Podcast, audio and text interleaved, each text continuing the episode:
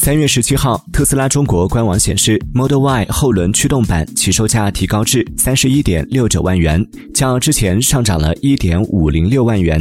此前，在三月十号和三月十五号，特斯拉已经涨过两轮价格。至此，在一个星期左右的时间里，特斯拉旗下主流车型全系价格上涨。尽管特斯拉未公开披露这几次上调产品价格的原因，但结合特斯拉的定价逻辑和公司高管此前的表态，很大程度上与供应链上遇到的挑战相关。